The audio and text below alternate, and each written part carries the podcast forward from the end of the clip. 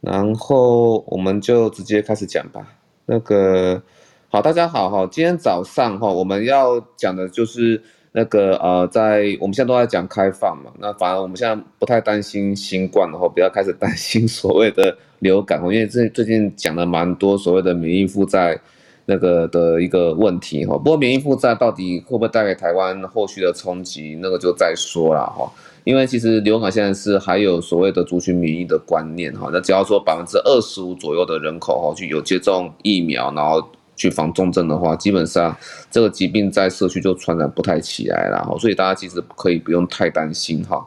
那以我们之前对疫苗接种的配合程度，我想流感就算免疫负债，只要措施早点做哈，那我想应该不是太大的问题。那这个跟肺炎链球菌疫苗或者接种那些其实都是相同的一个。事情然后好，等我一下哦。Share on Clubhouse，OK，好，好，好，该做的工作都都做好，OK，好。那石教授大概是晚点进来。那这一次呢，除了说哦，我们开，我们已经讲了所谓的那个呃边境开放的一个过程，已经开始要零加七了嘛。然后也预告说那个呃防御旅馆吼，它要退场了。防御旅馆退场，当然会有很多业者跟。政府之间的 argue，不过这不是我们要探讨的内容哈。我们要探讨内容是是说哈，防疫旅馆拥有它的一个呃独特的管理方式嘛，所以说它到时候哈退场的时候哈。那这那这些我们可能环节要注意些什么？因为我可以预想到说，这些旅馆接下来也会说在呃大量的境外移入的民众哦开放之后，就会有同家旅馆啊境外或或说在国内旅游，或者说 女子图鉴这样子哈。那那个呃南上哈北漂，然后或者是那个南下，哦那个啊应该应该说北上北漂，然后或者说南下哈出差等等啊哈。各式各样，然后就会开始过往的那种旅馆混住的情况就会回来了。好，那这个我我想新冠的威胁应该是还好。好，那但是就是那个接下来是流感呐、啊，还有很多其他的感冒病毒啦。好，那那些会不会说，哎，又回来造成我们一些困扰？好，那像二零一五年那时候回来当内科住院医师的时候，哈，那个医院整天都在推叶克膜，那是因为很多。那个流感重症的病人哈，那他们 因为那个时候大家都不太愿意打流感疫苗，所以导致说我们那那个时候叶克膜的北部整个都快要被消耗完了哈，这个其实还蛮危险的。好，那这次我这边哈，在石教授之前呢，我要先讲那个这那个 Nature Briefing 好的 Nature 杂志，它会有整理一些短片的报道哈。那需要大家能够关注的一些科学的议题哈。那在防疫方面呢，他会讲说所谓的那个英国哈，这是皇家化学协会他们的那个 Chemistry World 他们的呃化学世界杂志哈。那原来讲说，哎，那个空气哈那些呃净化的。设置哈其实是很重要。那另外在美国哈，他们也有在讲说，那个威斯康星州哈，那他们那个用废水监测，废水监测，他大家之前都认为说啊，只是收集说啊，那哪个区域感染的比较严重，哪个区域是可能有疫情，先提早处理哈。但是事实上没有那么的呃简单呐哈。事实上后面如果要更进一步的话，它其实可以。然后你是可以从个化粪池，或者说从好，那我我这边稍微讲一下，就是 Nature Briefing 啊，讲的两个层次的环境工程啊，这其实等一下石教授也可以来 comment 一下哈。那刚刚讲的是第一个英国皇家化学协会他们所说的那空气哈，那如果说要做一个更好的品质提升，减少病毒传播的风险，因为。呃，欧美国家很快就要迎来冬天啊，冬天就是门窗紧闭，所以他们都很害怕哈。门窗紧闭其实会造成更多空气不流通，那些关在房间里面的脆弱族群其实很会会很惨，这个就是去年的状况啊哈。那另外就是废水处理的，废水的我们说说是废水，可能要监测社区的盛行度。其实等一下分享的那个美国威斯康星州哈，他们就会在讲说，哎，你用废水啊逆向去追踪是哪一个企业的那个呃那个厕所哈，可能有排出。所谓的变异株哈，那最终有些特定的变异株来源这样子哈。好，那我们今天可以开始点入文章来看了哈。那其实走向开放的时候哈，我们有蛮多环境工程要做哈。那我其实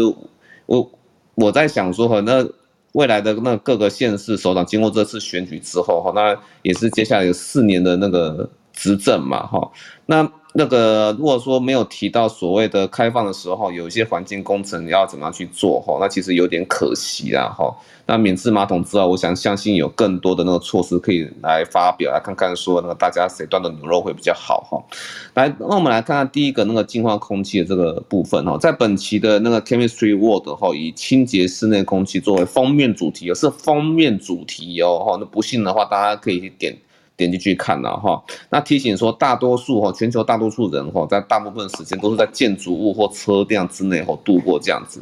那这个其实回说到一点历史啊哈，就是其实那个所谓的室内的空气品质，早就在那个呃世界大战南丁格尔哈那个护理师的始祖南丁格尔哈写了一本那个呃诶这个那个护理护理笔记哈 Nursing Note 哈。他有讲那个那个净化室内空气的一个重要哈，那是批判当时的那个战争医院的环境呐哈。那事隔一百六十年之后呢，因为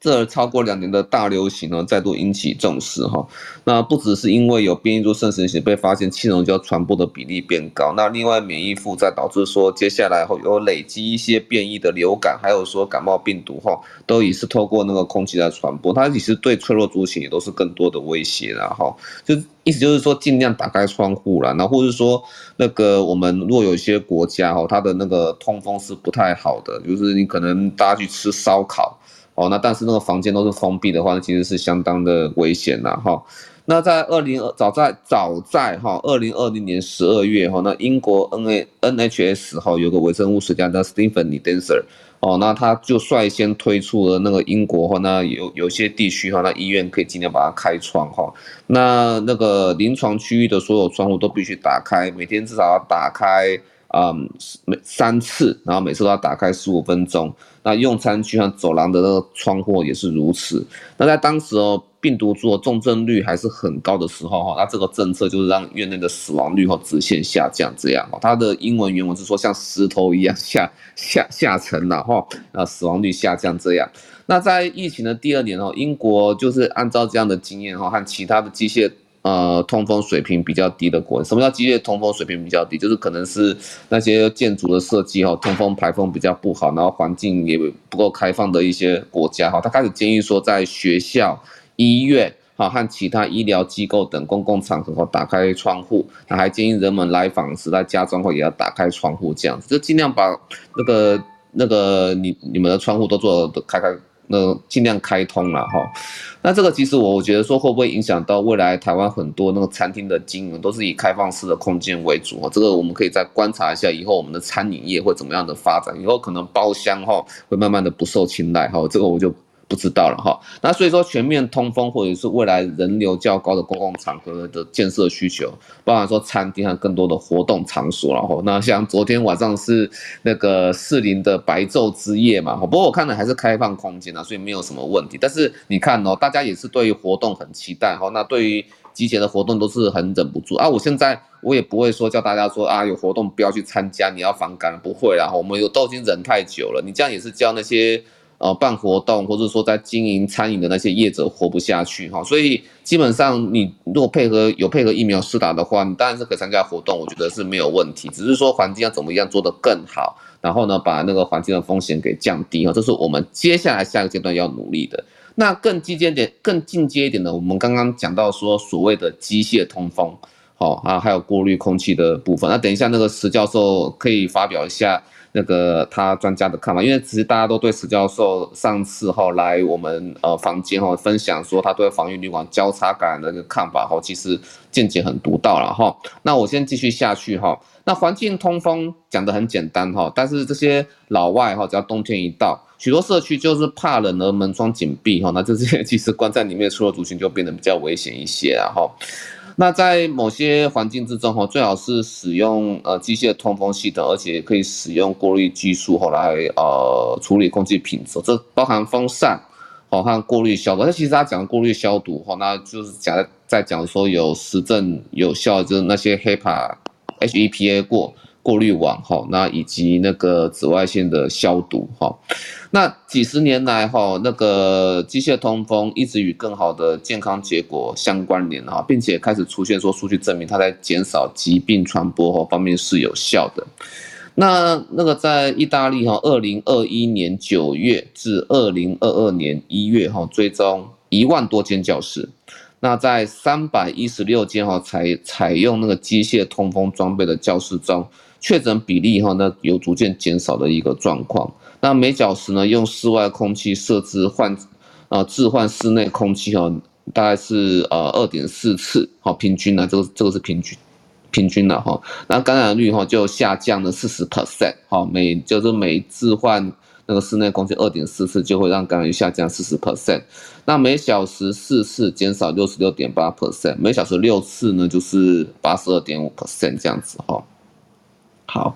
那然而哈，实践仍然会有障碍哈。你看哦，一万多间教室哈，那只有三百一十六间，那。这些很明显就是说有那个经费上面的考量哈。英国消费者杂志哈有发现那个呃有效的设备哈至少要花费两百英镑以上。那当然啦，这个如果说要写出那个他们他们那个这一次哈那个杂志封面文章的原文哈，它其实是要讲说那个英国教育局哈建议学校安装的话，它从四百英镑到一千两百英镑两项哈都。都有哈，那那其实负担是相当大的哈。那在美国呢，也是有那个组装哈。那像那图中右边有一个 box 哈，你要做这样的一个组装，包含说那个呃风扇啊、过滤器等等哈，那也是要三百美元，相当于两百四十五英镑。这个大家可以去美元嘛哈，美美元已经出了，大家可以换算一下台币需要多少钱了哈。那也是有些负担。那农村地区许多的学区哈也是受到财政的一个限制啊哈，所以说你看哦，这个其实还是需要市政的一个配合哦哈，不是说啊你们就是风险自己承担嘛，你们学校自己去弄，或者说你们民间民宅你们自己去弄哈。有鉴于此哈，那英国这边的学者开始认为说哈，建筑法规呢必须要求所有的空间都必须有通风限制，那工作场所的各种健康和安全法规的要求建筑物必须有通风措施。那然而同时哈，这些都需要财政的一个基本支持哈，不然就是还蛮昂贵的哈。这是英国那边的经验，好，那台湾要不要跟进，就在看我们的环境需求喽。好，那第二项就是在讲那个废水的那个逆向追追踪了哈。那在美国哈，废水监测哈传染病盛行了，那我想监测所谓的社区呃盛行率哈，用废水监测的方式，这个在美国不是新闻啊，很早就这样做了哈。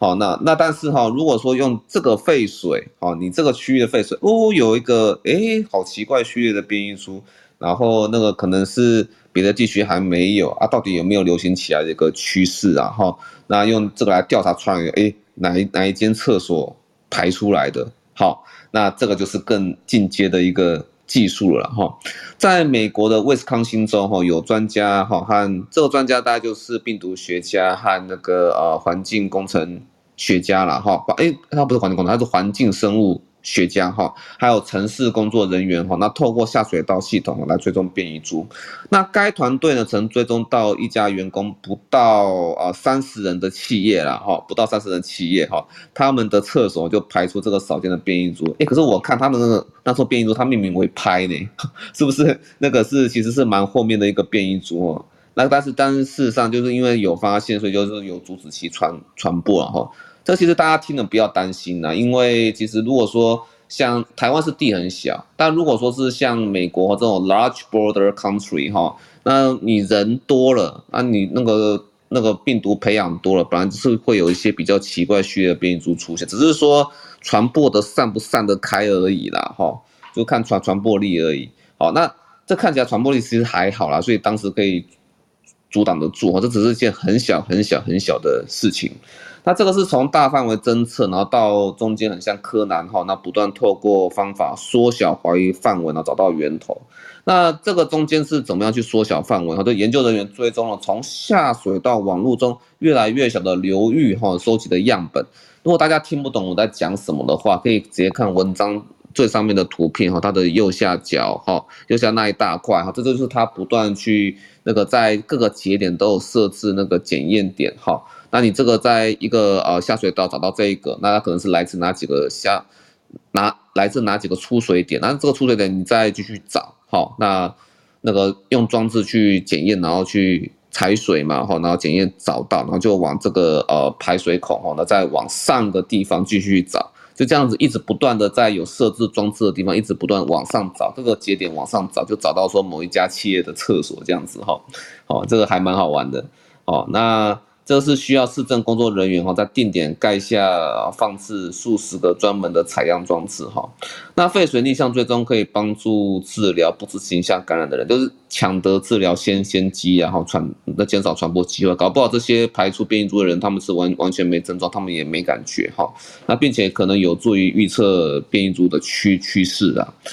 那加州大学呃伯克利分校的微生物学家 Ross Cantor 说哈，这种帮助不能被认为是理所当然的，哈，因为他们也在加州哈，现在讲的是加州，加州追踪废水里面的变异株哈，但是他们的遇加州遇到困难是没办法收说服官员哈，花砸钱花钱砸钱去收集更多的各处的那个排水的样本哈，所以他们的调查就会陷入了死胡同哈，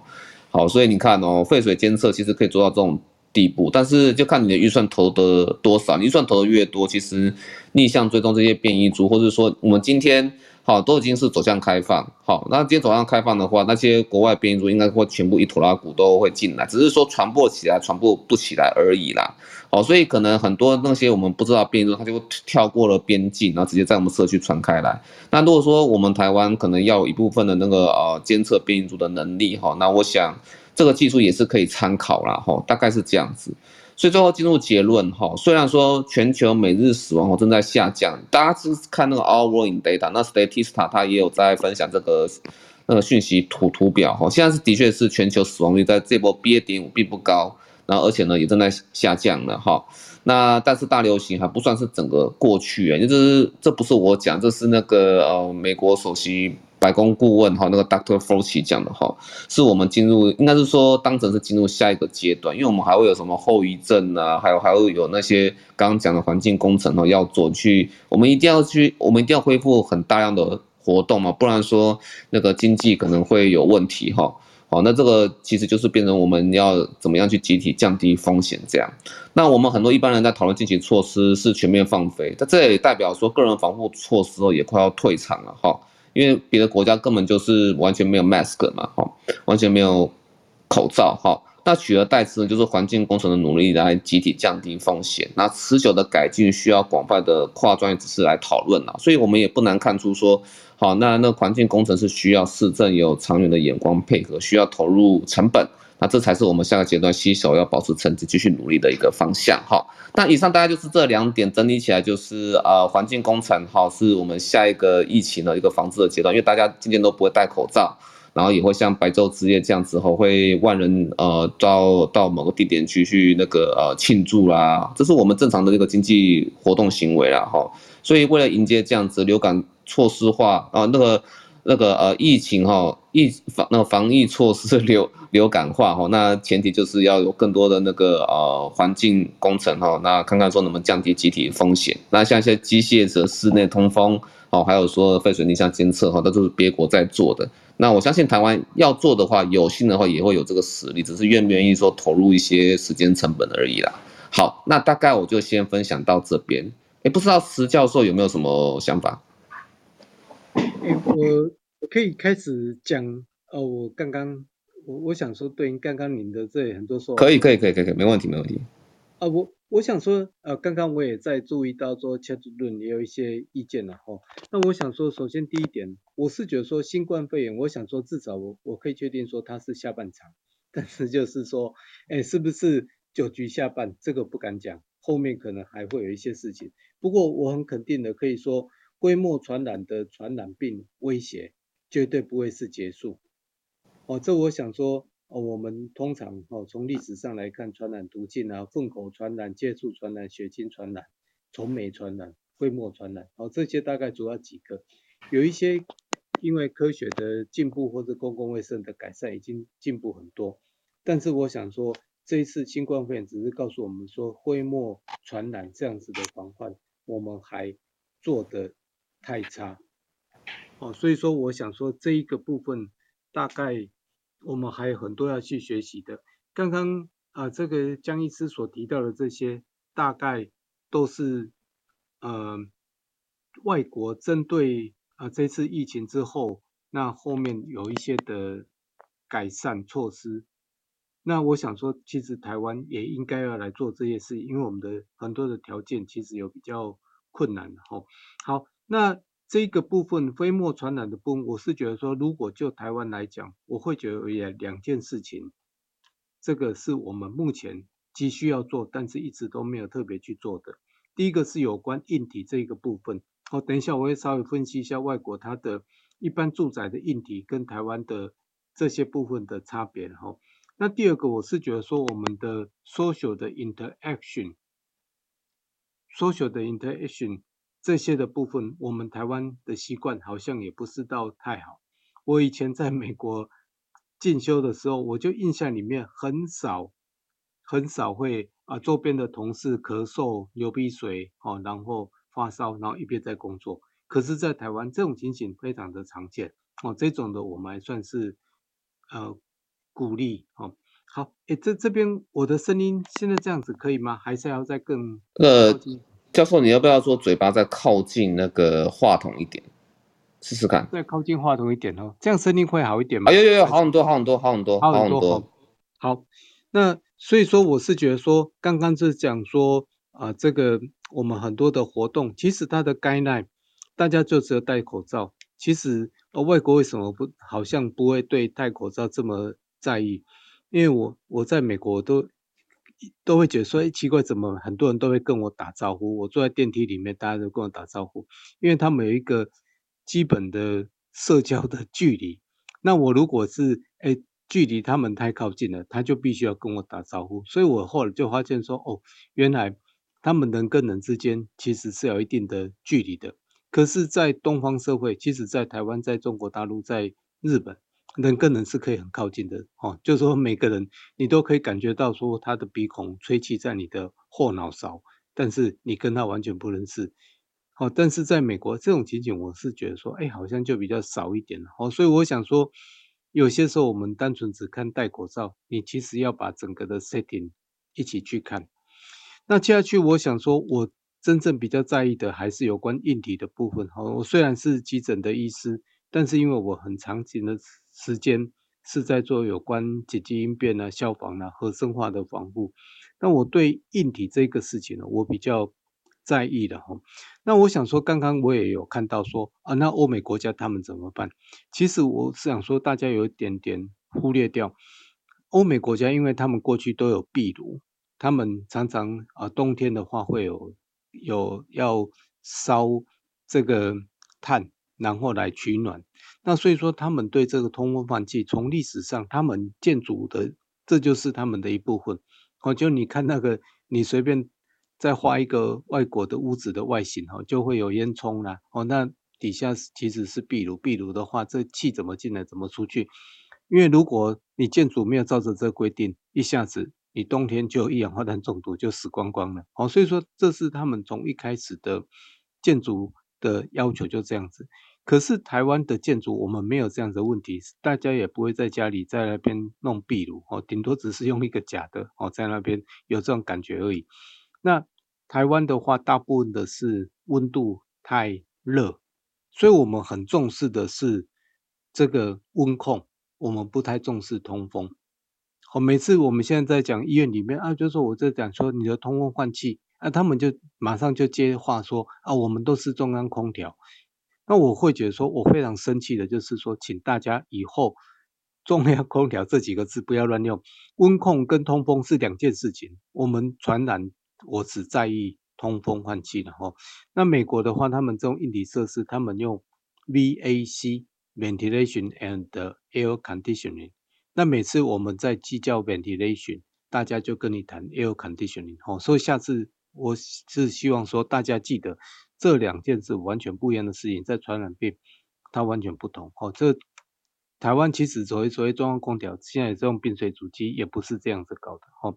好，那这个部分，所以说我们先天上我们的建筑的法规的要求，这个方面就非常弱。那如果你现在单独要做改善，我跟各位讲，你的成本会很高。但是它其实如果是说有经济规模，它的成本其实是不高。哦，就说在。非常多国家，它本来的建筑，这个就是要求的一部分哈。那另外一个，我是觉得说台湾哦，在针对传染病，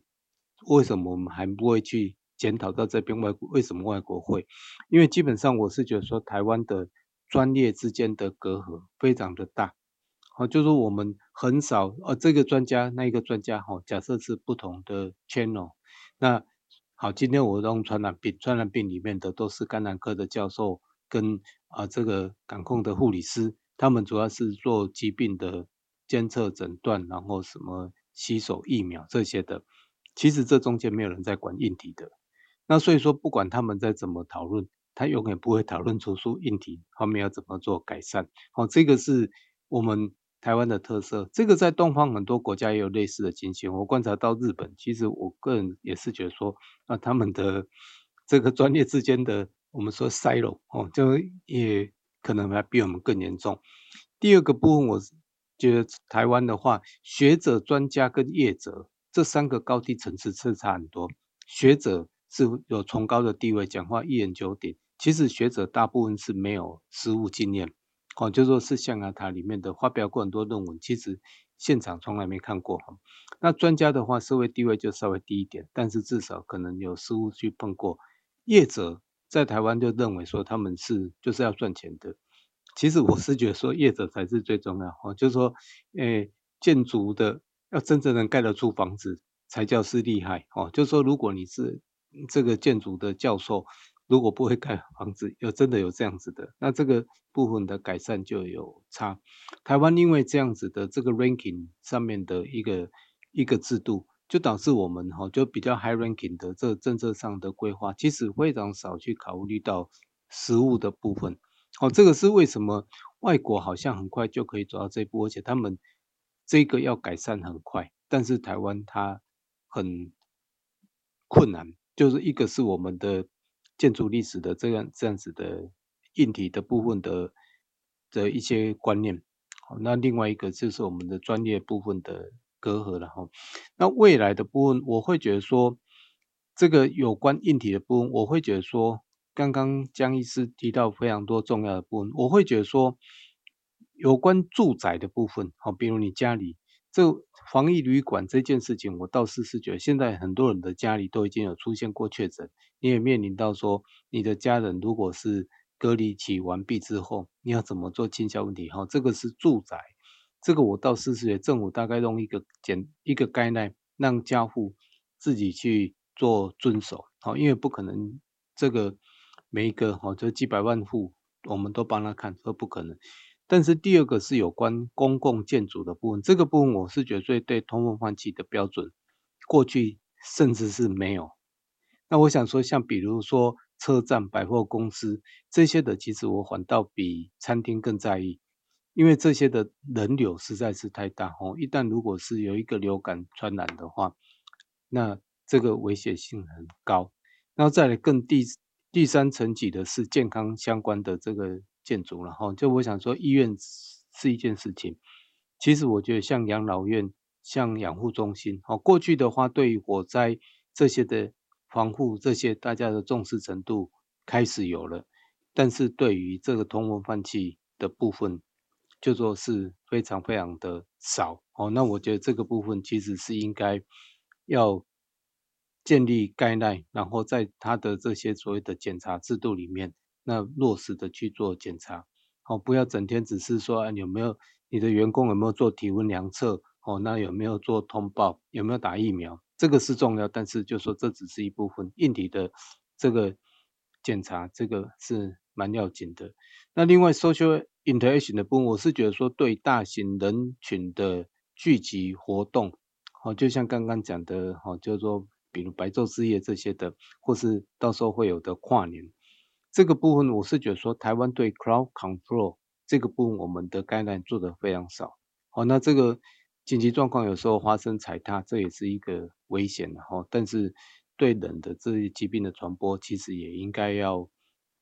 要去做进一步的规范，然后让这些举办活动的业者能够有所遵循，让参与的这些民众哦，那也也可以有一个比较健康的一个环境，然后可以做做这样子的。活动啊，好，这个部分是针对刚刚江医师所提到的这些哈，我个人是觉得说，呃，这个非常的重要。那我提出我个人的一些见解，然后也请大家啊，就、说不吝的指教，谢谢。哦，谢谢教授哈。所以说，其实，在听起来，就是因为国外，因为可能冬天哈，刚刚也是讲门窗紧闭嘛，可能他们有壁炉哈，所以就是说有一氧化碳集体中毒的一个风险。所以说，可能国外本来就对这些建建筑设施的安全、通气的安全哈，也就是很早就有基础嘛，所以动员起来哈，再进一步改善，应该不会太困难。导致我们台湾可能在某一些聚集的场合哈，那。可能可以再更加的改进，那只是说这可能需要更多的一个讨论啦，哈，那包含说放下彼此之间专业的成见，让更多的专业进来哈。那我想应该是教授主要要表达的意思。好，好，那谢谢教授。哎，那教授，我想说要不要赶快进入哈？那教授这边的一个那个正题哈，就是说关于说那个啊，我们现在防疫旅馆要退的，刚刚教授也稍微带到了一下。啊，那我我我我是想说哈，因为防御旅馆它是有，它是我其实也有路过那些防御旅馆，他们有一个等于说是一个特定的定点。那当然说现在业者哦在撤除这些防疫旅馆的时候，嗯，我我他们有一些问题哈，可能正在跟政府反映中。那接下来我不知道说教授就你的专业所看到哈，这些防疫旅馆退场。然后要恢复成一般旅馆的经营哦，会不会在呃有些安全环节上，它会出现一些呃立即性的问题，还是说中间有没有什么退场机制，可能还需要考虑注意到？那可能是一般人所想象不到的，因为一般人都说那种防疫退场，然后就是整个大清箱，然后就没了，就开始正常经营了。那真的有这么简单吗？这边我想问一下教授，谢谢。哎，我我。我个人我是倒是是觉得说，病毒本身它在自然环境里面，它能生存的时间是蛮短的啦。然后就说，哎，就说如果说，反正这如果说你已经不收这些的的客人，哦，然后这个做一般的清洁这些部分，大概我想说，在因为环境这样子交叉感染的可能性，我觉得并不是到太高。好，这是第一点。第二点，我是觉得说，其实我我我有时候常常是开玩笑说，啊，这个入境的民众每天确诊一百五十个，可是全国每天确诊四万五千个。哦，我倒是是觉得说，哎，我们是不是在保护入境的这些他们比较干净？哈，就是说我们周边到处其实都是病患。哈，我会觉得说，刚开始的时候。我我们好像把防疫旅馆当成是比较危险，现在我想说是任何一栋建筑物，任何一栋住宅，好，我想说现在我相信在台北市大概四成左右，大概可能是都已经有确诊感染过了哈。那这个部分我我会觉得说它的危害性并没有到那么高，反而我是觉得说其实这个。国际传染病的流行，特别是像这些流感、飞沫的传染，这些的是未来，这永远是这个 risk 永远都在哈。从二零零三年 SARS 之后，其实我们每年的演习都是在讲说啊，所谓的呃禽流感哈，H5N1 哈，就是 H1N1 这些的。其实我会觉得说，针对我们的旅宿哦或餐厅这些，它有一些的。标准，其实我会觉得说，应该可以在某种程度上再提升，把它变成是一般旅馆它应该有的规范。好，就说像比如说它的通风换气是不是可以里里面的连接的，然后或是说它的换气系统大概是怎么样？我倒是是觉得说要去加以的规范。刚刚我会讲说。空调跟换通风换气，为什么在台湾会被分开？因为换气如果多，其实是比较耗电，所以业者都会倾向于说，我尽量不要通风换气，我尽量全部是做空调。那这样子，空气永远在室内做循环，其实它的耗，就说耗的能量很少。那通风换气，空气是看不见的，所以说这种东西是必须法规，然后公权力。来介入，那业者他才会有这样子的压力。好，那不然的话，站在一个节能角度，他们就会倾向于不去更动它。那如果是说防疫旅馆，我觉得一般的清洁我所见过的大致上是 OK。唯一如果需要特别要变成要变成一般的哈，我会觉得这几件事情。第一个的话，我是觉得说，垃圾，因为有时候很多垃圾我们并不是天天都到哦。那我想说，这个废弃物的清理哦，这个是会是一个感染的来源。那第二个有关风管，好，这个部分有时候有些有装 HEPA 或是那些这一种的。它上面可能也会有病毒的 particle，好，这种我们在做更换的时候，其实它医院的环境这种有一定固定的 guideline，哦，这些功能它也必须装防护的设备。那这个部分我比较不确定说，那至于一般的这个所谓观光旅宿这样子的管理，他有没有去考虑到这一些的？好，那如果把这些东西都弄好，我不会觉得说防疫旅馆它的。这个危害性有很高，好，这个是我的看法，那也请大家呃提出批评跟指教。哦，谢谢教。所以第一个首首先想到是残留在那个那个里面的一些废弃物哈、垃圾等等的一个集中式的处理哈、哦，大概是这样子。OK，谢谢教教授。哎，其他台上的。呃，讲者有没有问？像莎莎拉，因为因为我我跟教授介绍一下莎拉哈，他是在那个台中的卫生所，在也也算是第一线的那个呃卫生所护理师啊。我不知道莎拉，哎，你有没有问题想要问教授？刚才听下来，嗯，我觉得石教授讲的蛮好的，而且真的其实真的大家都比较不重视，呃，空气对人体的危害这部分真的关心比较弱。那目前我知道国健署有在推动那个。就是低低低剂量的那个肺癌筛检，那但是这是针对那个空污的部分，所以我觉得空气的议题是值得再去钻研的那个健康的主轴。嗯，谢谢石教授的分享。谢谢石教授哈。好，那那个我想，如果后续有问题的话，我想教授还在台上，因为教授是十一点哦要去讲课。好，那我想说，那个教授如果说。在台上的话，也不妨先听听接下来 Lawrence 要分享的部分，因为 Lawrence 今天分享也蛮重要的，就是在美国这边哈，他看到的那个疫情的回顾与前瞻的部分哈。哎，Lawrence 就轮到你喽。嗨，OK，江医师好。呃，不好意思，刚好从外面现在赶回家的这一瞬间。好，OK，好，大家好，我是江叉片师 Lawrence。那我来讲一下今天我刚刚那个这 topic 的那个回顾与前瞻的整体的概念。等一下，我会比较分享有三篇不同的研究。那这三篇 其实对，就就刚刚也对啊，对，忘了你要先谢谢一下史教授的那个分享。而我等一下要讲的三篇，第一篇我觉得比较有趣的是跟大家讲一下，哎，这是本周的一篇学术研究，他在跟大家描述说，在疫情期间，我们的那个 boarding time 怎么讲？ED boarding 就是你急诊室那个从把人。送进来，直到把他安置好，就病床什么安置好，开始处理这一个时间，他可能会在那个你的医院满床率过高的时候，会面对到一个指数型飙升的现象。基本上，这个在我们的很多学教学学习中，教科书里面其实都会提到，只是。这边有人把这个数据在 COVID 期间让我们更加明确的看到，而本身医院它也有一些该有在 COVID 时期的分流制度。诶，我把我的个人经验跟这篇会做一些小的结合。另外一篇我觉得是比较有趣一点点的，是在讲，哎，那个其实现在此时此刻，经济学家也就是在想另一个问题，诶，我们以后要怎么去跟人描述从前我们认知中的 social distance，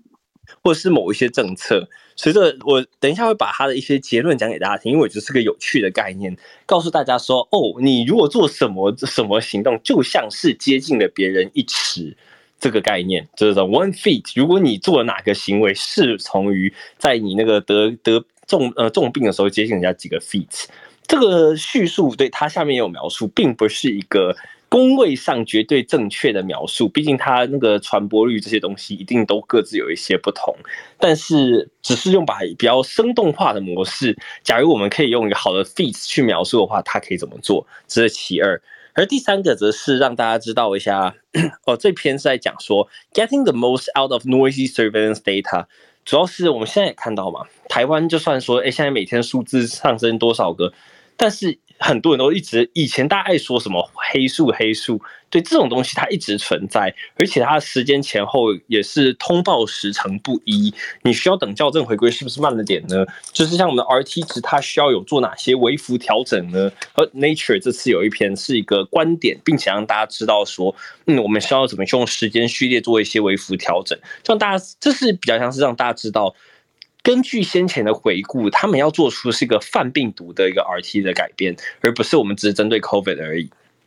而最后再跟大家很快的带到说，美国本周应该比较大的重点是，哦对，因为猴痘目前死亡的案例是第三例啦，但是就说，哎，那个疫苗出来，请问大家有意愿打吗？这是第一个问题。而第二个环节就是，我们都知道针对 BA 四、BA 五的那个。加强针也美国也通过了，那在这个施现在的施打潮如何？就我我跟大家到时候我简单分享一下。好，最后是等一下我要讲的 topics。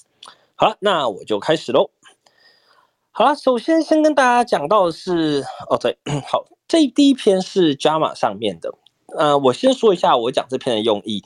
用意是。因为如果我们在美国看到这样子类型的现象，而在台湾最常听到的就是哦，是不是有一些人在特定案件中会在医院之间像是被踢皮球一般？对，那如果这两者之间有一定的关联性的话，我希望这一篇的分享是可以对大家有一定帮助的。我也是会把它给 post 上来。这篇就是跟大家说。嗯，最用最简单的话来讲，医院的满床率如果是百分之五十五、百分百分之五十五以下的话，基本上美国有一个基准叫做那个叫什么 Joint Commission，对，他们会说，哎，你从个人送进来到该该所有安置都安置好，这个过程，他们认为黄金准则是四个小时以内必须要做到。对，是这这么一回事。只是呢，请问一下，如果这这四小时大家是否真的能够完，真的能够完成它？我呃，最简单的答案是。现在很明确的取决于满床率，而这个满床率也是取决于先前 COVID-19 时期各医院是否有采取一个特定分流，以及将一些例如说非必要手术给空出来。就等于说，哎，如果今天再爆发一次，这么这 SARS-CoV-2 嘛，就说我们未来讲还有相关的这种冠状病毒传染病大流行，会大量占据医院。以往我们可能会看到的比较偏向另外一个东西，叫做哦，它也是在讲是否会有大量占据，但是可能是担心有什么毒气外泄，或者是像美国有些是恐怖攻击等等。但是针对疫情这种，它不是一天之内需要马上把人全部 spread over，而是它是一步一步，你可以根据你的医院床数去进行规划的。这个行为在我们这篇研究反推回来是非常有必要的。所以说，如果我们已经发现一些传染病它正在流行，需要早提前 cancel 你的那个非必要动的手术，例如有一些人他的手术哦，就是你如果延迟个一一两周、一两个月，甚至都不会有直接生命危险的话，很多医院现在都会采取就是延后或者取消。这是个人观察，毕竟以前这是在 Hopkins 里面。就看着大家是怎么去取消这些东西的。那这个规章现在在这篇文章出来以后，看起来是尤其重要，因为在 COVID 期间，尤其二零二一年的时候。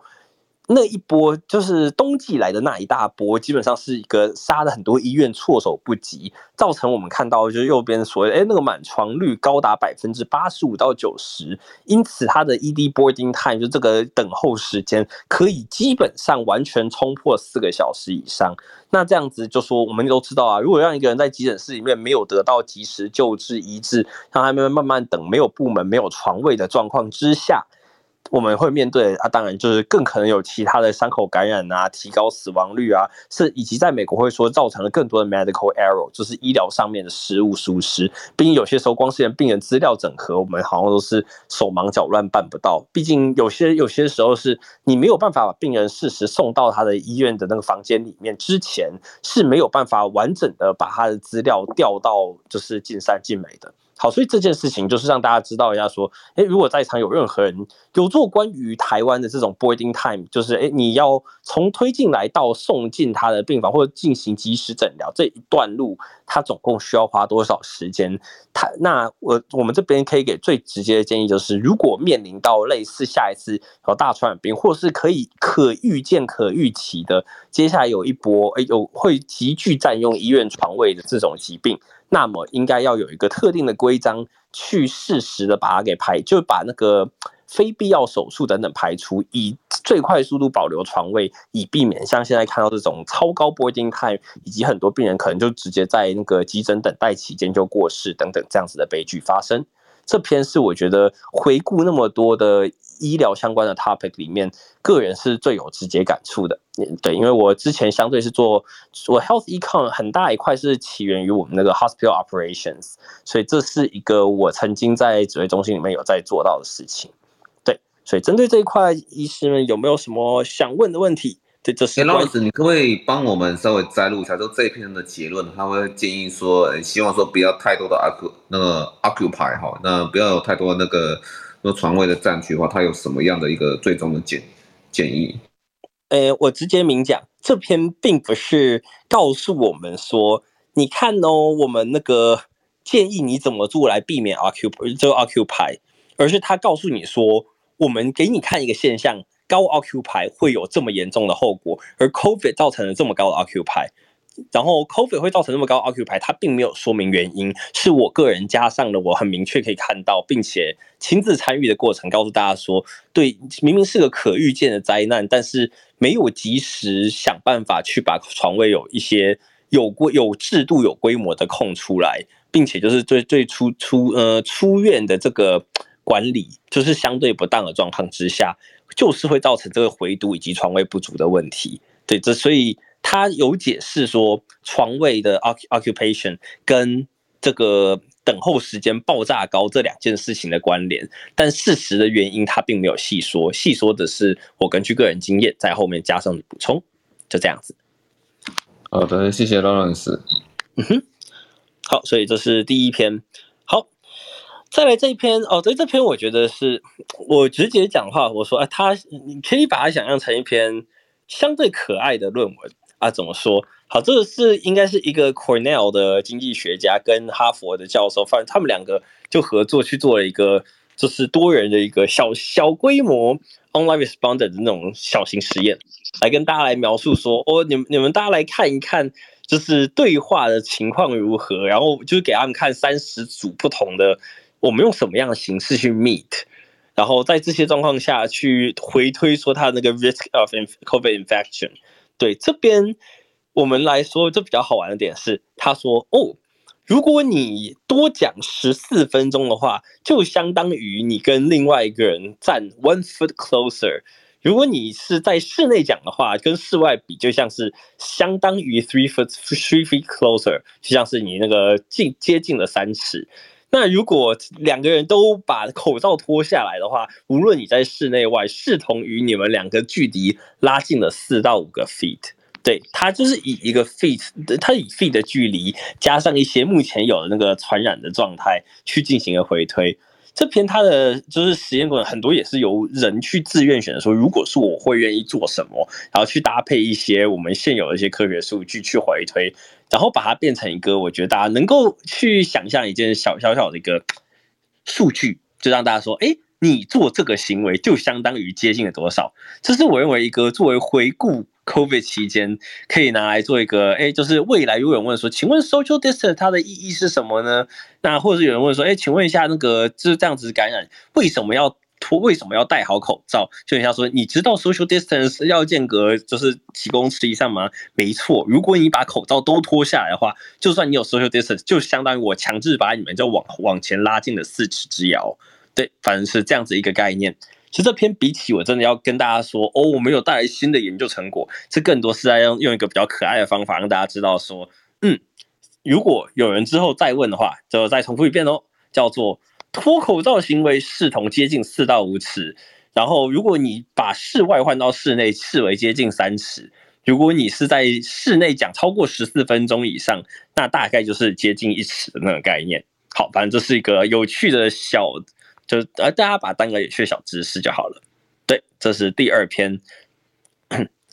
好，第三篇我觉得是真正我觉得另外一个比较重要的环节，它有一定程度的技术含量。那我把它讲到。让观众一定可以听得懂的模式好了。这是 Nature 他发一篇，他说 Getting the most out of noisy surveillance data。好，这篇比较有趣点是他他现在想要做的是，哎，大家应该 RT 值这个东西应该也都听得很习惯了嘛？因为从那个疫情开始，他说哦，R not 就 R 零值，就是一个疫情刚开始的时候它的传播。那你可能会有一次，就说一个人像一个人可以传给几个人，用这个逻辑去想。但是现在后来的 RT，就是你可能采取措施以后，它总会有一些特定的变化。而这边比较有趣的点是，它就是用不同的形式来跟大家说，哎。比起我们纯粹去，嗯、呃，因为好，我们直接说，如果作为一个正常人的状况下，我们可能 RT 值、R0 值都是直接去进行一个社会快速的演算，对不对？就是说，哎，这段时间内有几个人传给多少人，然后我们有特定的公式去带，但是。这样子可能会出现的问题，就像我之前说的，校正回归，请问你要算成今天的 RT，还是你要把昨天的 RT 给改掉呢？还是你是要拖了很久以后才跟大家说，哎，那个 RT 值好像不大准，哎，所以这边它的概念其实基本上就跟大家说，因为它有一定的那个后援会有 lag 的情形，所以有点像是你第一批资料进来以后，它这是跟大家。这篇并没有教你说一定要怎么去运算，毕竟你真的要去做一个流行病演算，也是一些特定的专家学的学区特别高的。但是他有去描述说，哦，他这边你需要就有点像是你的更新不应该是纯粹以这个相除，而是他是去推荐说取那个你传染的 log likelihood of different sources，对，它是有点像是大家可以想象一下。发生率相关的这种像传染病、像网络模型，我们都会有一些相关的这种模型，就告诉说，哦，我们是把很多事件连成起来。没错，他们认为说要把这些环节结合到我们先前认为的 RT 值之中，同时它是一个因为是时间相关的，所以建建议把它结合，像我说计我们学计量经纪人最爱说的时间序列模型之中。所以这一篇它就是我再重复一遍，整体来讲，告诉你说第一个概念就是。我们以前都知道，它的重点是在 A 有那个有流行病，我们可以把今天有几个人，明天几个人，后天几个人这样的东西，就是一个一个把它结合，或者后天多少人以内，我们认为它 RT 值运算出来会是多少，来告诉你它传染值如何。但是现在比起这件事情。就是他们更推崇说，你是电脑重新一直不停的演算，去做出一些相关演算模型，去进行一些类似网络模型的这种演算模式，来把来用一个时间序列的方法炸出它的一个连续几率分布状况。对，因此他这篇就是跟你说，他这篇不是。不是 infection disease 相关的哦，这篇是放在 Nature Computational Science 里面，告诉你说，哎，这些学资工的人，你们注意了，以后的演算方式，我们对于流行病学的计算可能会在这边做出一些微调，而这是他们认为是一个 news and view，是一个新的观点。对，没错，所以就说，比起传统的 RT，我们将会有更好的时间序列算法。这个东西会不会被广泛接纳跟使用呢？这是我们值得从我们的回顾之中得到的前瞻。对，这一篇是让大家作为一个小知识去了解。所以今天三篇的主轴，第一篇主轴是如果跟医院相关，会知道说要如何去备用床位，去做出一些好的调度。为什么是那么重要？以 COVID 为例，第二篇让大家用个可爱的方式知道说，你做了每一每一种相关的行为，脱口罩会让你接近多少，在室内会接近多少，讲太久话的话，视同于接近多少这个比拟。而现在这一篇则是跟大家说，一般 surveillance data 你这些资资料收集，或像台湾这种资料，诶，你其实来源是相对混乱的。你要怎么样 getting the most out of noisy surveillance data？这边就提出了一个不一样的观点，是让大家觉得说，哦，我们 RT 它本身是有它的意义所在，但是我们其实需要对于不同类型的一些校正，不如我们使用这不同 log likelihood 模型去炸炸看，试试这么试试看，看起来是比较有效果的。好，这是今天我主要讲三篇篇研究的内容。哎，对，那医师有什么其他想问的吗？如果没有的话，我等下再讲那个 CDC 的资讯。对，哦，我刚刚看那个第第三篇 Nature 很难呢，哈，那可能那那个会那个会成为新的那个呃传，因为我看那是对嘈杂声音，那个是对噪音嘛？我看那那篇 Nature 文献，还是说他他的 noise 是、哦、是说在收集资讯的时候会有一些不正确的 data，它它它是噪音。这个比起说噪音，不如说像我刚刚提的，我我从他的文章里面看到，比较像是我们的时间不对，不愿意回回报黑数，以及需要最后来校正回归的人哦哦好好好部分，对，所以就是 COVID 引起了大家对于这些东西的关注啊。OK OK，那这样这样这样这样这样子完全懂了。嗯，OK OK，好的好的，大家有新工作要来做了。嗯，OK。哎，那个教授对 Lawrence 这三段有没有什么样的一个想法？我、哦、第第三篇稍微难了一点点。这哎，我我我我可以讲话了吗？可以可以可以，没问题没问题没问题没问题。OK，哎，这这些的我是觉得都都是非常有趣的研究。我觉得这个这个这我们这个空间里面讨论的比我们学术上在讨论的有趣非常多，而且很多都是非常新的。哦，那这边我刚刚我呃我是觉得说，其实 COVID-19 它的这些治疗，可能我想说，如果不是在急诊室的。人大概都会觉得有点点看不太懂哦，就像刚刚我呃我在看有人是说啊，现在如果老老年人得到 COVID-19，它的死亡率还是比一般的高。那我想说，这个我没有很仔细去对照两个人的治疗标准是不是一样。不过我可以跟各位讲，如果一个流感的老年人，他得到治疗就是一般这样子的治疗，其实他活存率反而比较高。但是如果他是 COVID-19，医护人员每天进去的次数很少，然后他家属不能在旁边照顾，翻身次数很少，拍痰次数很少，然后所以说它大部分它的死亡率其实以我自己在看就比较高，因为我也有一些朋友哈，医师朋友他的他的父母哦，就在确诊之后，后来就真的死掉了，那我。我自己是在对照哦，这是一个。那另外刚刚有一个提到美国它的 boarding time 的问题，这个我自己我有很深切的感慨。我跟各位讲，二零二零年刚疫情刚开始没多久，那我们急诊的话，每天都有很多的善心人士就捐一些我们说爱心便当。好，那我上班中间要吃饭的时候，我就去拿了一个便当。那旁边的专科护理师就跟我讲，哎，实习师你年纪那么大了，吃这个便当好吗？我说。啊，这个鱼鱼排便当有什么问题吗？他说，你等一下如果被鱼刺梗到，那我们要先给你做裁剪，然后才能够夹鱼刺。那裁剪完之后，大概明天结果才会出来，所以你那根鱼刺要卡在你的喉咙一天。哦，我一听好，我马上就说好，我换一个猪排便当。好，这个部分的话，我想说，我们有很多的流程，我们是为了防范 COVID-19。但是我们没有注意到，它 delay 了我们非常多的临床的这些步骤。那因为我们的关注的指标都是在 COVID-19 的病人，其实并没有去注意到说他对所有的病人他的治疗照顾是不是有伤害。那我想说，我们急诊我们一个叫多多多多 prone time，就说你从啊、呃，如果你是心肌梗塞病人，你从进来，然后到我把你送到心导管室去做。就说就是做扩张术，这个我们有一个时间的要求哦，最好是九十分钟。其实在这两年的时间，几乎都都都 delay 了，因为你做 PCR 就要四个小时了，所以说每个人都没办法在 golden time 去做。那如果更惨的是你是 major trauma 哦，就是说脾脏破裂了、肝脏 laceration 啦，哦这种的，就等这些的才能够进开刀房，你大概一条命就没了。那所以说。有非常多的 CPR 其实是发生在他还没挂号。那我说，哎，还没挂号是刚来是不是？他结果事实上是在我们的停车场等裁剪结果，然后在那边结果就发生了 emergency，就变成要 CPR。那像这些情景，这种的悲剧是最近是比较少了，但是之前，哦，就是疫情严峻的时候，这种情景非常非常的多。我，就我反而。在看说，在台湾的话，是过度的去重视 COVID-19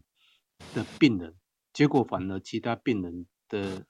这个利益受损。那而且其他病人的危害性其实是更高，他们的死亡率远超过 COVID-19。哦，就 AMI 啦、Stroke、Major Trauma 其实是更高，但是它反而就被 delay 了。好，这前前一阵子才几天，大概一两个礼拜前，哈，就我同学。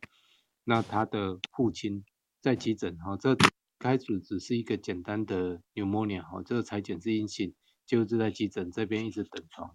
那等了五天都一直没有病床，后来不知道为什么就说被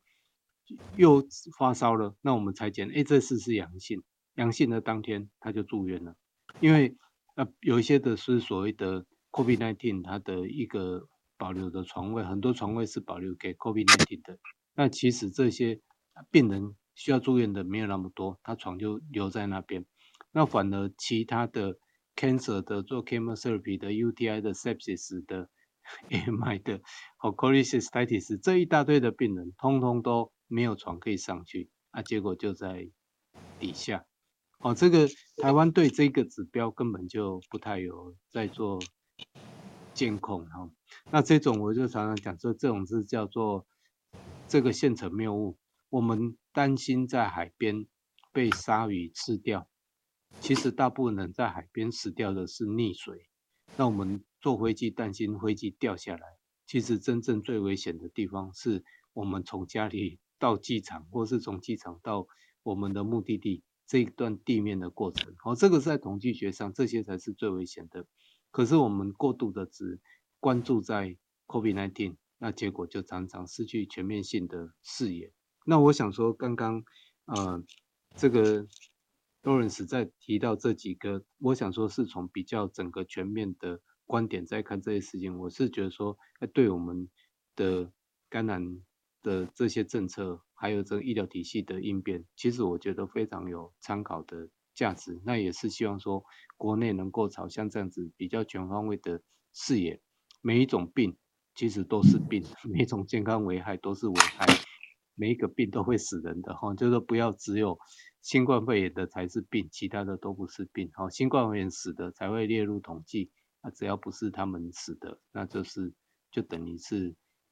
就没有人去关注它。哦，我觉得这个对这整个社会是不好的，特别是现在新冠肺炎已经它的危害性没有到那么高。好，那 over 的这个 reaction 其实是会对这些病人也没有好处。那对其他的这些病患。也有更大的坏处。好，这个是我初步我的感慨哈，真非常感谢您的这些分享，我觉得非常学习到的非常多，谢谢。好，谢谢我们的教授。其实这个道理就跟说我们说交通事故，我们会常常谴责酒驾，但酒驾也是不好啦哈。那但是 事实上，大部分的交通事故不一定说最大宗是酒驾，那个是一样的道理。我刚才石教授讲的东西，其实我自己在八仙尘爆的时候哈，那就已经有呃体会过了哈。那时候就是大量处理那些八仙尘爆的那些大量病患，好，那但是就是因为那时候外科加护病病房哈，那那时候有需要优先排给这些。那个烧烧烫伤病患嘛，哈，那导致说有些正常开刀的病患就提早从外科加护病房出来到一般病房，可他们又其实又需要监视，他们是他们是那个大肠癌开过刀的人，哈，结果就在病房就 CPR 了，那有生命真相有变化，那病房的监测没有办法像加护病房那么的及时处理了，哈，这个其实就是刚才教授所讲的一个意境。好，那也谢谢那个教授这段的分享。那在 Lawrence 往下讲的时候，因为有一个朋友哈，他有传给我一个讯息哈，那蛮感谢他的意见。他他是说哈，他那他这位朋友是那个旅宿的业者。那其实呢，那个防疫旅馆在七月的时候有蛮多呃业者退场哈。那一方面是国旅补助在即，一方面是可以看得到的开放。那现在受到影响的其实不多，呃，而且呢也有也给了充足的时间转型消毒，其实过去都有在做。那政府给的补助后也有非常充足的资金委外加强处理，反而是人力比较麻烦。那其实是缺少固定的客源，面临更开放的竞争，哈，是业者主要的问题。好，那我把这位朋友的那个意见哈，把它分享出来，好，那给大家去做一个参考啦，哈。那也谢谢教授帮我们去做这些以上这些防疫旅馆和一般旅馆衔接的一个整理啦，然后一些注意的环节。那这集如果说觉得大家蛮珍贵的话，随时可以说在 Spotify 或 Apple Podcast 回放来听哦，在这这一段给大家去做个参考。哎，Lawrence 下面是不是还有？哎，Lawrence。哎，没错没错，不好意思，我刚刚点进了新闻。啊，对，好，我但啊，对，分先非常感谢石教授，对石教授的点评以及描述一下台湾的现象。其实刚刚一讲，其实马上有一点我我有意识到要做美国美国这边大家在怪说怎么没有把人家弄出院，然后要怎么样子去把我们就是去 rounding 去查访到可以好好的把他们给搞出院，把病让病人可以适时出院。结果听在台湾反而有时有时候诶是还没到标准的潦草出院了，诶那这边会有什么样子的指标可以去限制？或像美国 Joint Commission 就就会把 readmission 就等于说。我们太潦草放人出院，他又被重新招回来的状况下，每一个病人都会视为一个我们的扣分因子，所以这东西是我们最怕，叫做 readmission rate。对，哎，那台湾有什么好的指标可以去让这些找到另外一个平衡？所以听起来就是两方的经验可以做交流，但是好像显然我们的那个起承转合这个步骤是不大一样的。那就是我最后听完的一点点 comments，但也觉得蛮有趣的。好。这边我可以，这边是一个小型的插播，就是哦，因为这一篇竟然我会漏掉，先提一下，对，这又是一个，哎，又到了，可能每个月我都会讲一篇关于关怀一下各位心理啊，心理的健康状况。那美国现在也有看到说，哦，这应该不止美国吧，这是一个很综合的现象，叫做。COVID 期间自杀率其实有明显的掉下来了，呃，no matter for what reason，但现在又又回又回升了，回升了百分之四。那这个现象基本上，好的，他说，如果你你是要跟那个二零二零年比的话，那就是一路上来的百分之八。好了，那他这边就在跟大家说，尤其年轻男性，等于说大家经历了 COVID 以后，你可能会面对到很多后续的影响。反正我们现在面对的这些潜在就都是它可能带来很多不同等级的后遗症。像我说的，很多人遇到问题不知道这可能是 Long COVID，很多人不知道自己家人得到的是 Long COVID，很多人在 COVID 过后觉得说就是得个病好了就没事，并没有体会到社会整体改变的氛围，很多人心理也因此不健康了。所以就是一个时时我会需要去跟大家说，这是一个关怀身边的人、提醒身边人的一个。那接下来再进入。这次我说到美国真正的一个很大的主轴啦，诶，不是说我们这个 second booster 开打了吗？请问我们打了多少呢？答案是可以打的人里面只有百分之三点六有去打这个 second booster，但这时间已经过了一个月，跟我们先前基本上前面几季就是在高峰期那个动辄一天就可以打那个百分之三以上的状况比。我们这边可哎没有，不好意思，一天太夸张，一周诶一天可能也有过，但是我们是以一周百分之二、百分之三的人可以慢慢补上，那是在高峰期大家在抢那个相关疫疫苗的时候，但、这边基本上就让大家看得到，先扣除掉我们之前说的嘛，大家又好奇说，哎，你的这个实验没有做完整，美国人对于已经打四剂的，就从四剂帝国变成这边就是五剂疫苗的状况。嗯，大家显然犹豫的点还蛮多的，所以最终的最终，我们看到打了那么久，现在一周之内上升的大概只有百分之一左右愿意施打那个加强，也就是所谓针对 BA 四、P A 五的加强针，剩下的人现在就真的是自由自在，不管疫苗了。好，这是个美国现在的概况，真正然后以上这一小部分是针对于 COVID-19 的疫苗。所以，如果真的看到说，哎，台湾人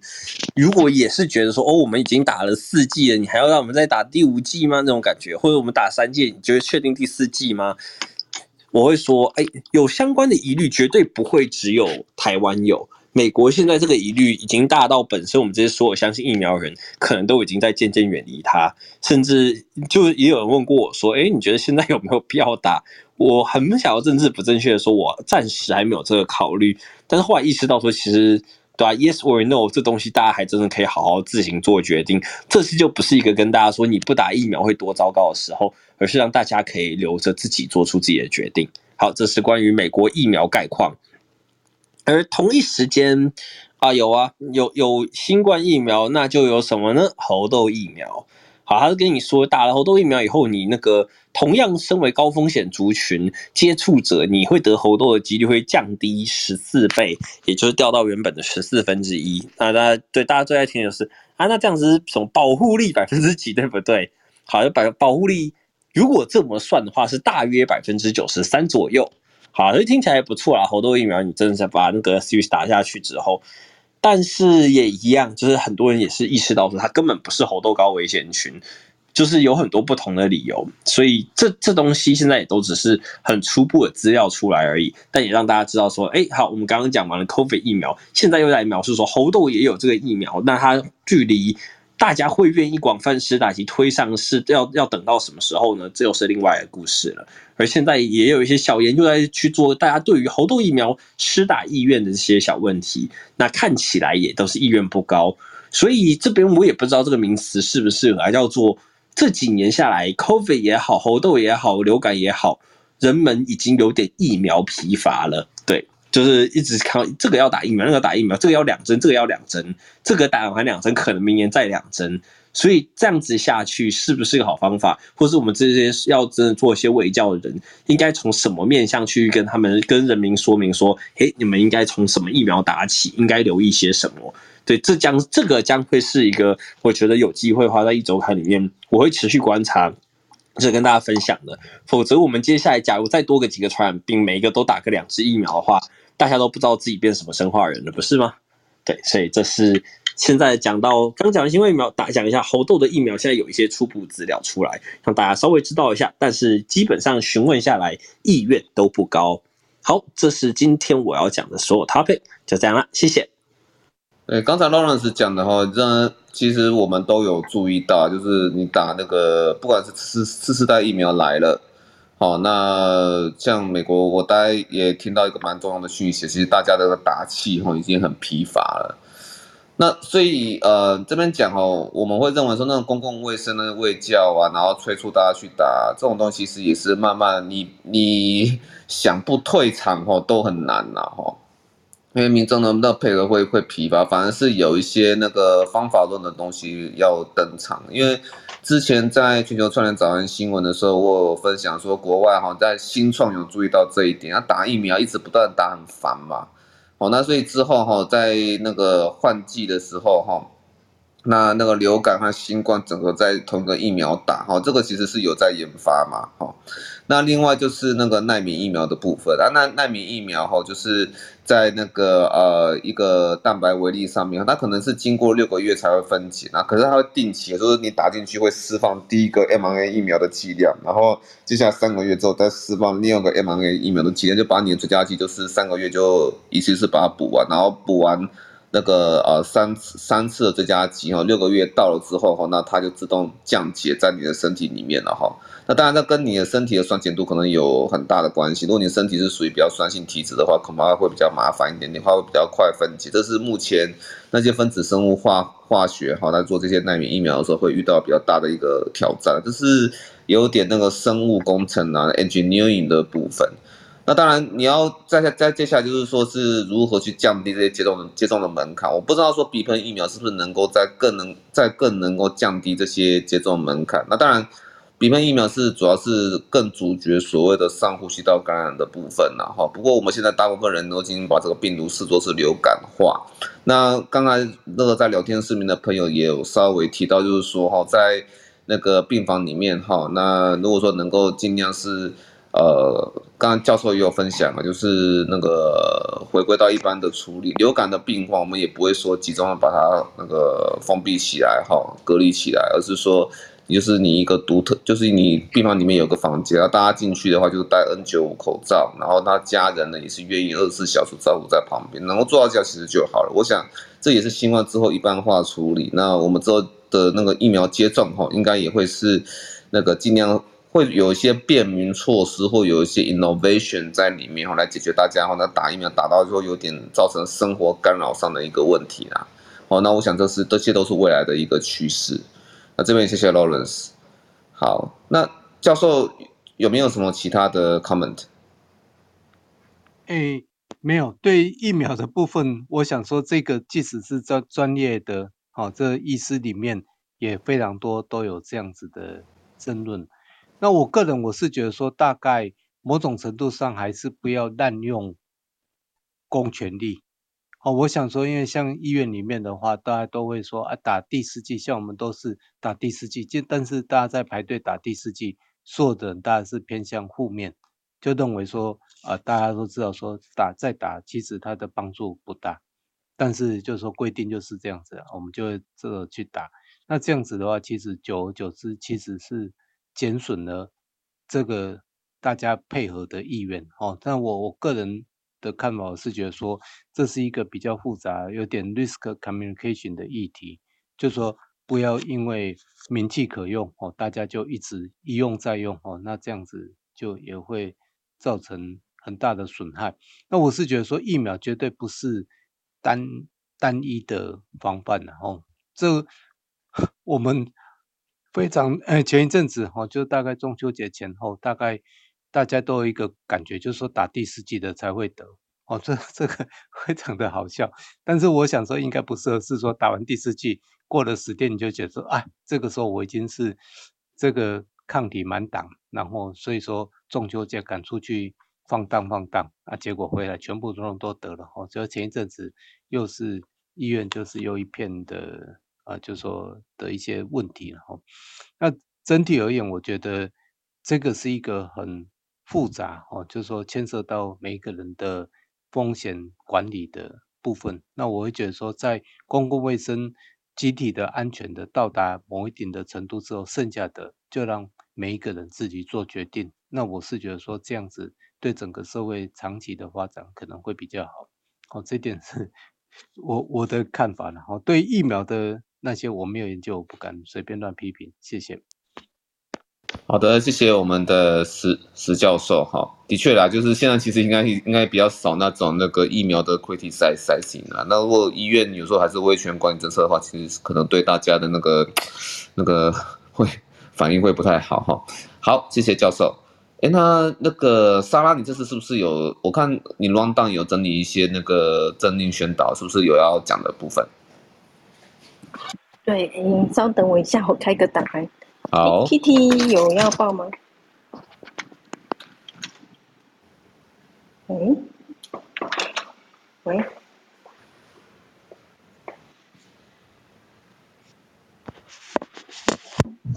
喂，喂，听得到，听得到，可以，可以，可以。OK，OK，okay, okay. 所以 Kitty 有要报告吗？他在对话中说，那个可能 因为他现在人在台湾的啦，哈，所以说可能跟英国那边断了，哈，所以就是先跟那个呃，让莎拉来做呃本周台湾的那个宣导这样子。好，那我就直接进入台湾嗯疫情指挥中心 最最近这两周的一个讯息的部分，做个提醒跟补充。那目前台湾九月二十九号的入境措施规定，还是跟大家提醒一下，是三加四号，就是三天居家检疫要维持一人一室。那四天的自主防疫的话，就是两天做一次快筛，阴性才可以出门。那当呃这个政策也也有规定说，也取取消了入境拓筛的部分，那改成提供快筛从两剂变成四剂的这个几个重点。那呃，就是特别再跟大家补充一下，因为之后会开放到零加七的隔离措施，但我觉得目前的那个三加四的规规定，还是跟大家提醒一些重点，然后，就他目前快筛的筛检时机是建议就是在入境当天或检疫的第一天，好，就是呃是会需要做回报的部分。那假设改成零加七的隔离的话呢，原则上就不主动回备，就是有有阳性的话再去做。回报就好了，那不主动去追踪你们的裁剪结果。那再就是，如果说有一些自主防疫期间不需要，就是两未满两岁的话，是是不太需要做防疫裁剪的。所以就是说，呃，不也不用提供快筛试剂，除非他有症状，可能就是在另外用那个 PCR 的部分去送验。那现在也不强调 PCR 的部分，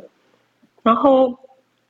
如果说呃，如果不用外出，其实也不用做快筛。那如果要出门采买，或是因为工作所需，呃，所以就是必须做完快筛阴性之后，就是两日内有效的检测结果才可以外出。那还是必须要全程佩戴口罩，保持社交距离。这是针对入境自主防疫期间的部分了哈。那如果是商务履约、上班、参访、演讲、开会的，是需要全程佩戴口罩。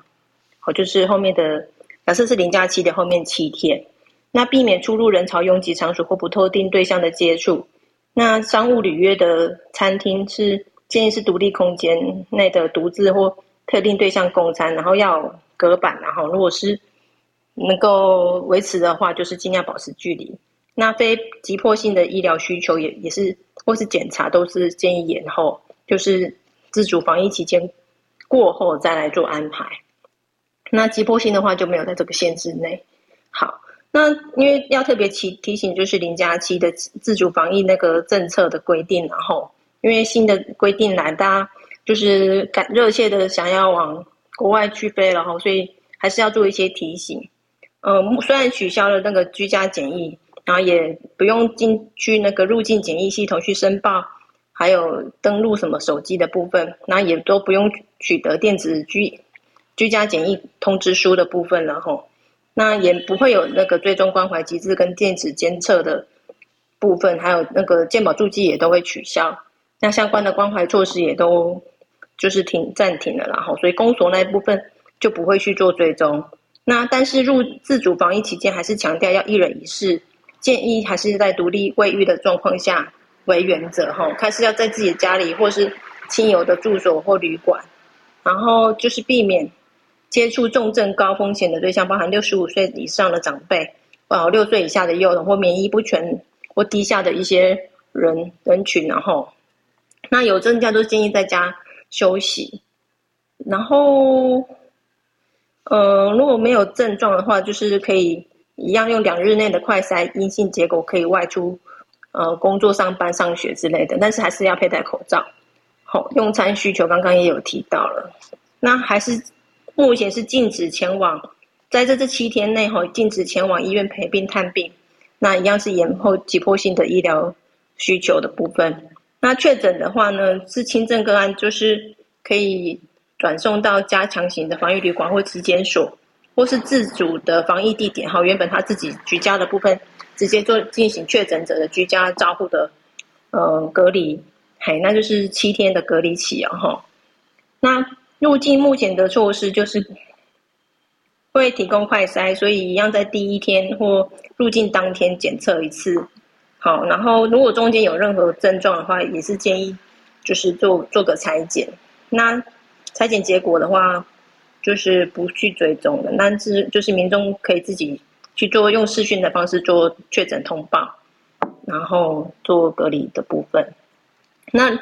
现在有一个特别提醒的交通的部分，然后如果入境前十四天内有疑似 COVID-19 的症状的旅客，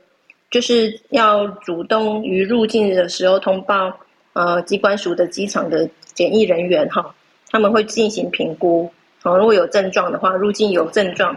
会安排那个唾液快筛的裁剪，跟优先搭乘防疫车辆的部分去做后送的部分，就避免直接进入国内。那假设是没有症状的旅客，就开放呃搭乘大众运输工具哈，就是口罩戴好，然后就可以搭乘大众运输回回国到你家里面去，或是你指定隔离的地点去做隔离，好，自主防疫的部分。那目前就是针对那个免签的待遇的国家有开放，那非免签的国家的话，如果属于一般性社会访问或观光，也取消了限团令了，然后，所以各项防疫措施的话，就是要配合做好。那有快筛讲就是要尽速就医，然后刚刚讲到用视讯或远距诊疗的部分，或是呃为为由你的家人朋友或是相关单位卫生单位。